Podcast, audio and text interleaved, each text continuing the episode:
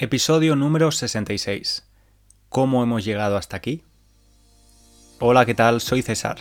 Soy profesor de español y estás escuchando el podcast para estudiantes de español de nivel intermedio de Spanish Language Coach. Te recuerdo que puedes leer la transcripción de todos los episodios y también utilizar las flashcards, las tarjetas de vocabulario para memorizar las palabras y expresiones que vas a aprender en cada episodio. Te recuerdo también que el próximo martes 14 de septiembre abren las inscripciones para el curso de español Español Ágil, un curso para estudiantes de español de nivel intermedio. Así que si estás interesado o interesada en las transcripciones o en el curso, puedes visitar la página web www.spanishlanguagecoach.com y ver más información. Ahora sí que empezamos con el episodio. Y hoy estoy un poco nervioso porque no he escrito ningún guion, va a ser un episodio improvisado, completamente espontáneo. Y estoy un poco nervioso porque el título del episodio es ¿Cómo hemos llegado hasta aquí? y es que hoy me gustaría un poco mirar atrás, hacer, hacer memoria y contarte un poco más de, de mi historia como profesor de español en Internet, como profesor online, como profesor que tiene un podcast. Y bueno, contar esta historia, historia de la que formas parte tú también, sobre todo si eres un oyente regular del podcast, porque sé que hay muchos oyentes que están aquí cada semana y estoy súper agradecido eh, a todos ellos. Este episodio surge eh, porque, o se me ocurre, porque el día 7 de septiembre de 2019 grabé el primer episodio de este podcast, hace dos años. El martes pasado hizo dos años. Lo grabé con mis auriculares, con mi teléfono móvil, porque todavía no tenía un micrófono más profesional ni nada. Bueno, la verdad es que este podcast em, es sin duda alguna el proyecto profesional más importante para mí, eh, el que más satisfacciones me ha dado, también incluso a nivel personal, es algo que disfruto mucho haciendo. Y vamos a hablar un poco de, del proceso, de, como te digo, cómo es la vida de un profesor online, cómo empecé, por qué dejé eh, atrás mi trabajo en el mundo corporativo y decidí volver a formarme, volver a estudiar y convertirme en profesor eh, certificado de español. Además, al final del episodio tengo una pregunta para ti, necesito tu ayuda y te voy a pedir algo. No sé si has escuchado alguna vez el episodio de Steve Jobs, el, episodio, no, perdón, si has escuchado alguna vez el discurso de Steve Jobs en, en la graduación de una universidad, donde él habla de cómo se pueden conectar los puntos en tu vida, las cosas que hiciste en el pasado, em, cuando en ese momento quizás no tenían mucho sentido o no, no entendías por qué eso te estaba pasando a ti pero luego con perspectiva y mirando atrás puedes conectar todos los puntos en tu vida, ¿no? Yo me siento un poco así ahora, cuando me acuerdo, por ejemplo, de mi trabajo como camarero o vendiendo teléfonos móviles como dependiente. Creo que esos trabajos, por ejemplo, me hicieron desarrollar algo que es muy importante para ser profesor, que es la tolerancia, eh, conocer un poco el comportamiento humano y ser paciente. Me dieron bastante paciencia, porque sí, te puedo asegurar que los camareros y camareras tienen que tener mucha paciencia porque los clientes a veces somos muy exigentes. Y lo mismo los dependientes, ¿no? En, los vendedores, en las tiendas. Como, como, ya sabes, porque he hablado de esto varias veces, yo trabajaba en el mundo corporativo, trabajaba en empresas, en desarrollo de negocio. Y un día mi jefe, en la última empresa en la que trabajé, Giacomo, un, un chico italiano súper buena persona, me dijo, César, ¿podemos hablar en privado un momento? Entonces fuimos a una sala de, reuniones y me preguntó, César, ¿qué te pasa? ¿Qué, ¿Qué está pasando contigo? La verdad es que el rendimiento en mi trabajo era bueno, o sea, no era el trabajador, el mejor trabajador de la empresa, pero vamos, estaba haciendo las cosas bien. Pero él obviamente había notado algo. Y yo recuerdo que en ese momento em, Normalmente hubiera sido más políticamente correcto o le hubiera, le hubiera dado una respuesta más neutra. Pero en ese momento mm, ni siquiera lo pensé, o sea, vomité mis palabras. Le dije, pues lo que pasa es que no soy feliz aquí. no, no entiendo lo que hacemos. Él se quedó con los ojos abiertos, no supo qué responderme, claro. No se esperaba ese tipo de respuesta. Y es verdad que por varias cosas, varios puntos ¿no? que habían pasado anteriormente en mi vida, yo necesitaba, yo sentía que necesitaba invertir mis 8 o 9 horas al día en un trabajo, en algo que tuviera un impacto diferente al impacto que estaba teniendo em, en el trabajo en, en esta empresa. Una empresa que la verdad era increíble. O sea, ¿sabes cuando, cuando hablan de empresas como Facebook o Google, donde tienen en las oficinas una sala de juegos y tienen un montón de beneficios extra? Bueno, pues era una empresa similar. Estábamos en, en una oficina al lado del mar en Barcelona, unas vistas increíbles, una gente también, mis compañeros y compañeras a las que echo muchísimo de menos Em, gente súper guay. Me gustaba muchísimo trabajar ahí. Me gustaba no el trabajo en sí, pero el ambiente, ¿no? El trabajo. Pero yo sentía que algo fallaba. Así que decidí emprender, eh, empezar una búsqueda por lo que yo pensaba que tenía que ser mi pasión, ¿no? Yo quería saber cuál era mi pasión porque muchos gurús hablaban de encuentra tu pasión. Así que nada, eh, busqué un curso y e hice el curso, un curso de Escape the City, que es un proyecto de aquí de Londres que ayuda a personas que trabajan en mundos corporativos a cambiar de carrera profesional. E hice este curso y he encontrado las notas del curso. Lo escribí en inglés, así que voy a tener que traducir mientras lo leo. Pero básicamente lo que, lo que hacía era hacer una auditoría ¿no? de, de mi vida profesional las cosas que estaban funcionando para mí, las cosas que me gustaban en la anterior empresa. Por ejemplo, pues aprender cosas nuevas, eh, aprender sobre desarrollo personal, porque teníamos un coach, por ejemplo, en esta empresa de la que te hablo tan, tan guay, muchas actividades extras. Y luego también tuve que analizar las cosas que no, no estaban funcionando tanto para mí, que es lo que, what was missing for me, ¿no? ¿Qué, me faltaba?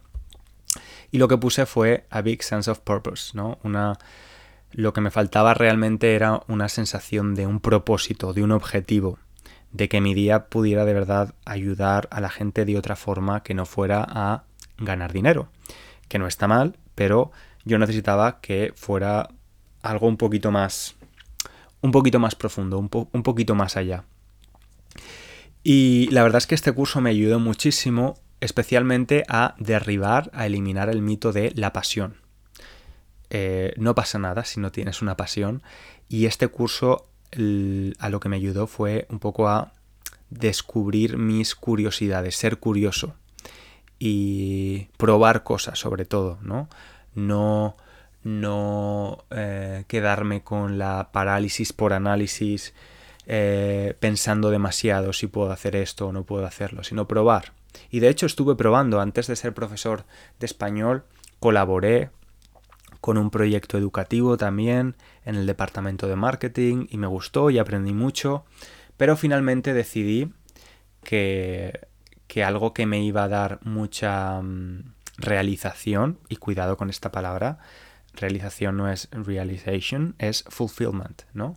El sentimiento de realización, de sentirse realizado, era enseñar enseñar algo. Yo ya había trabajado como profe de una forma informal cuando era estudiante, eh, así que decidí volver, volver a, a educarme, volver a la universidad, prepararme para ser un profesor de español y empecé a hacerlo. Y la verdad es que no fue nada fácil. No fue nada fácil porque obviamente yo estaba acostumbrado a trabajar en una empresa con un salario todos los meses, era un salario bueno, y el primer mes o los primeros meses como profesor recuerdo que ganaba como 400 libras o, algo así y solo la habitación que tenía que pagar en Londres me costaba 500. Es decir, eh, estaba perdiendo dinero. Tenía que usar ahorros de mi anterior trabajo para poder em, convertirme en profesor ¿no? y, y buscar más, más estudiantes con los que trabajar. Pero es verdad que continué porque me di cuenta que esa sensación que me faltaba en los anteriores trabajos, esa sensación de realización, de propósito, la estaba obteniendo con mis estudiantes, con los que empezaba a estudiar, empezaban a aprender, empezaban a evolucionar y, y, era muy satisfactorio, me daba muchísima satisfacción y es algo que a día de hoy, años después, todavía tengo, ¿no? Em, he tenido estudiantes con los que empecé cuando ellos eran principiantes y después de dos, tres años han dejado de trabajar conmigo, ya son estudiantes de nivel avanzado y es, un, es algo muy satisfactorio tanto para el estudiante como para, como para el profesor. Y después de un tiempo siendo profesor online, también hacía algunos trabajos de profesor privado, tutor privado, en Londres, decidí que, siguiendo esa curiosidad, decidí que quería crear mi podcast. Dije, ¿por qué no? Me gustan mucho los podcasts, ¿por qué no hacer yo el mío propio y poder ayudar a otros estudiantes de, de, español. Aunque la verdad es que yo pensaba que el podcast iba a ser un recurso más para mí, sobre todo para mí y para mis estudiantes. Pero bueno, poco a poco otras personas de todas partes del mundo empezasteis a uniros a la comunidad y a escuchar el podcast de forma regular. La verdad es que tenía muchísimos miedos cuando empecé, ¿no? Pensaba, pues no lo va a escuchar nadie, eh, o quizás empiezo y me voy a aburrir y lo voy a dejar, voy a abandonar el proyecto, ¿no? Pero no ha sido así, afortunadamente. Quiero contarte un poco también cuál es el, el behind the scenes, ¿no? Lo que no se ve de la creación de un episodio. Normalmente un episodio de podcast, aunque son solo entre 15 y 20 minutos, tardo aproximadamente pues un día de trabajo para, para hacerlo. Normalmente siempre tengo que documentarme, investigar, buscar fuentes, buscar información, eh, ver lo que es relevante, luego escribirlo, eh, juntar todas esas ideas, juntar conclusiones o ideas que yo tengo de mi experiencia o de mi opinión personal. También adaptar esa información a los estudiantes del nivel intermedio o a veces avanzado. Eh, preparar la transcripción, grabar el episodio, editar el episodio, subirlo. Pero la verdad es que es un proyecto que me encanta. Es, es una de las cosas que más me gustan de mi trabajo.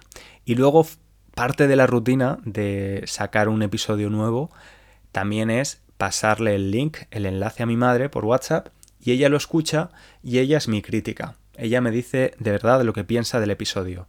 Me dice, pues está muy bien, he aprendido mucho, me gusta mucho, te has expresado bien, o esto no se ha entendido tan bien, o esto me ha parecido un poco aburrido. Ella es de verdad muy honesta con la crítica y lo agradezco porque así aprendo también. Como te decía, el podcast es, sin lugar a dudas, el proyecto profesional y yo diría incluso que también personal más importante y del que más satisfecho me siento y más orgulloso me siento. Eh, ¿Qué ha supuesto para mí tener un podcast y tenerlo durante dos años ya y continuaremos? Pues darme cuenta, por ejemplo, de algo que no sabía, que me gusta la comunicación, me gusta mucho comunicar. Como persona introvertida nunca me había planteado la posibilidad de hacer algo así, ¿no? De hablar a un grupo numeroso de personas. Luego también me ha ayudado a encontrar estudiantes, porque obviamente es, importante para mí, porque tengo, tengo gastos y tengo que, ganar dinero, es importante. Em, ser capaz también de crear un impacto, que las personas me digan que de verdad el contenido que creo les ayuda con su español, es muy importante para mí, y no solo con su español, ¿no? Que aprenden a lo mejor cosas nuevas, interesantes, o, o que ven un punto de vista diferente de una persona de un país o una cultura muy diferente a la suya. También algo muy bueno ha sido conocer a otros profes online. Eh, he entrevistado a algunos de ellos también en este podcast. Algo también que me ha gustado mucho ha sido em, sentirme menos solo. desde dos perspectivas. Primero, porque muchas de las cosas de las que he hablado aquí y de los temas que, que he comentado aquí son temas que siempre me han hecho sentir un poco un bicho raro, ¿no? Pues hemos hablado de la multipotencialidad, de, de cambiar de trabajo, de salir del armario, ¿no? Hablé en el episodio 29 de cómo salí del armario como, como chico gay, de la, la introversión y ver la respuesta de las personas con todos estos temas diciéndome, yo me siento exactamente igual que tú o me sentí exactamente igual que tú, me he sentido identificado o identificada con esto, pues me han hecho sentir de verdad mm, mucho menos un bicho raro alguien extraño, ¿no? Y decir, bueno, pues es que no soy el único y probablemente hay millones de personas eh, que les pasa a las que les pasa exactamente lo mismo. Y una cosa que me comentaba también mi madre, y es que yo era bastante, aparte de ser introvertido, era muy cerrado, o sea, era muy difícil hablar conmigo y el podcast me ha permitido, de una forma relajada, me ha permitido abrirme y compartir muchas cosas que quizás había tenido mmm, ahí dentro durante mucho tiempo. Y creo y cada vez estoy más convencido de ello que mostrarse vulnerable, mostrar las vulnerabilidades es una gran fortaleza y creo que, que es algo muy positivo, muy positivo para nuestra salud mental y muy positivo también para los demás, porque me pasa mucho en mi vida privada, ¿no? Cuando comento con alguien, pues yo qué sé, cómo experimento yo la ansiedad, por ejemplo, pues es muy probable que la otra persona me diga, pues mira, a mí me pasa también algo similar, ¿no? Y, te hace sentir menos solo al final. Como te decía, eh, Muchas personas me dicen que el podcast les ayuda a ver una perspectiva o punto de vista diferente y a mí me pasa exactamente igual con algunos temas polémicos que hemos, bueno, polémicos, un poquito polémicos, ¿no? Un poquito más delicados que hemos tratado en este podcast, he recibido también pues correos electrónicos, por ejemplo, o mensajes en Instagram de personas que me han dicho tengo una opinión completamente contraria a la tuya y me lo han expuesto y hemos hablado y em, al final es una forma de aprender, ¿no? Eh, ver puntos de vista muy diferentes o algo diferentes te ayudan a, entender el mundo un poco mejor y, eso es algo que me gusta mucho también. Por último, una de las cosas también que me han hecho sentir muy satisfecho ha sido eh, ver que soy capaz de enseñar de una forma alternativa con mi primer curso de curso online de, autoestudio, ¿no? Español ágil, ver que los comentarios de los estudiantes que lo han hecho han sido muy positivos, que una inmensa mayoría de ellos ya han acabado el curso, porque una de, mis mayores preocupaciones es que la gente comprara el curso y luego no lo completara, y no ha sido así, para nada. Y eso ha sido también muy, muy satisfactorio, darme cuenta de que he podido evolucionar como profe online también. Pero bueno, no todo son ventajas, obviamente también hay algunos, algunos contras o desventajas de ser profesor online. Como te decía al principio, la precariedad, ¿no? Es difícil hacer el ajuste, convertirte en autónomo, en freelance, eh, pagar impuestos, eh, cuando estás enfermo dos semanas pues no ganas dinero, ¿no? Porque, porque no puedes dar clase o cuando estás de vacaciones. Luego además me he dado cuenta, yo soy un poquito un control freak, como dicen en inglés, me gusta, soy muy controlador, en el, no en el sentido de controlar a otras personas, pero me gusta tenerlo todo controlado.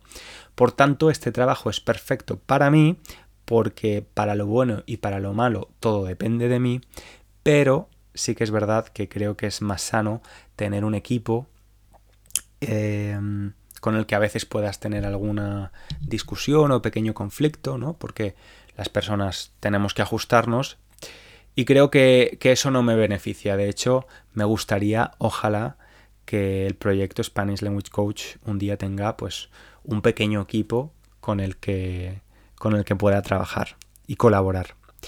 Luego algo que indudablemente existe en Internet es el mundo del hate, ¿no? Del odio y de los haters. La verdad es que yo apenas he recibido hate o odio. Eh, más en YouTube Creo que en YouTube en algún vídeo sí que ha habido algún comentario desagradable. Obviamente, de nuevo, es, lo, es a lo que te expones, ¿no? Si decides exponerte, sabes que va a haber gente a la que le vas a gustar y va a haber gente que no te va a soportar o que no le va a gustar lo que dices. Y es normal, está bien. Pero bueno, se puede hacer con educación. Y de hecho yo siempre que alguien me dice que algo de lo que digo o algo de lo que hago no le gusta, pues mm, me gusta tener una conversación porque creo que puede ser muy constructiva y aprender.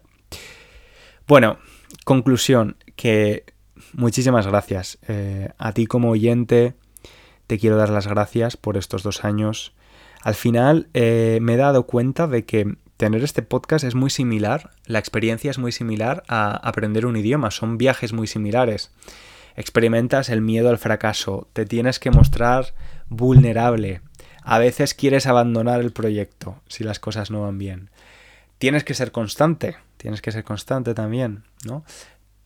Y también algo, algo que puedes ver con perspectiva cuando ha pasado el tiempo es la evolución, ¿no? Si yo escucho el primer episodio o los primeros episodios, pues me doy cuenta de que cometía muchos fallos, que la comunicación no era tan buena o que tenía más inseguridad. Y lo mismo pasa, ¿no? Cuando aprendes español, en tu caso probablemente. Y ahora te quiero hacer la pregunta, te decía que necesitaba algo de ti, te quería preguntar algo. Sé que en este podcast hay oyentes que llevan, pues eso, dos años escuchando los episodios. Y me gustaría saber qué es lo que te gustaría de mí, qué tipo de contenido, tanto en podcast como en YouTube o en otra plataforma, qué te gustaría ver. Quizás ahora eres un estudiante con un nivel más avanzado y te gustaría que creara un podcast para estudiantes de español avanzado o te gustaría que creara un podcast con una temática diferente.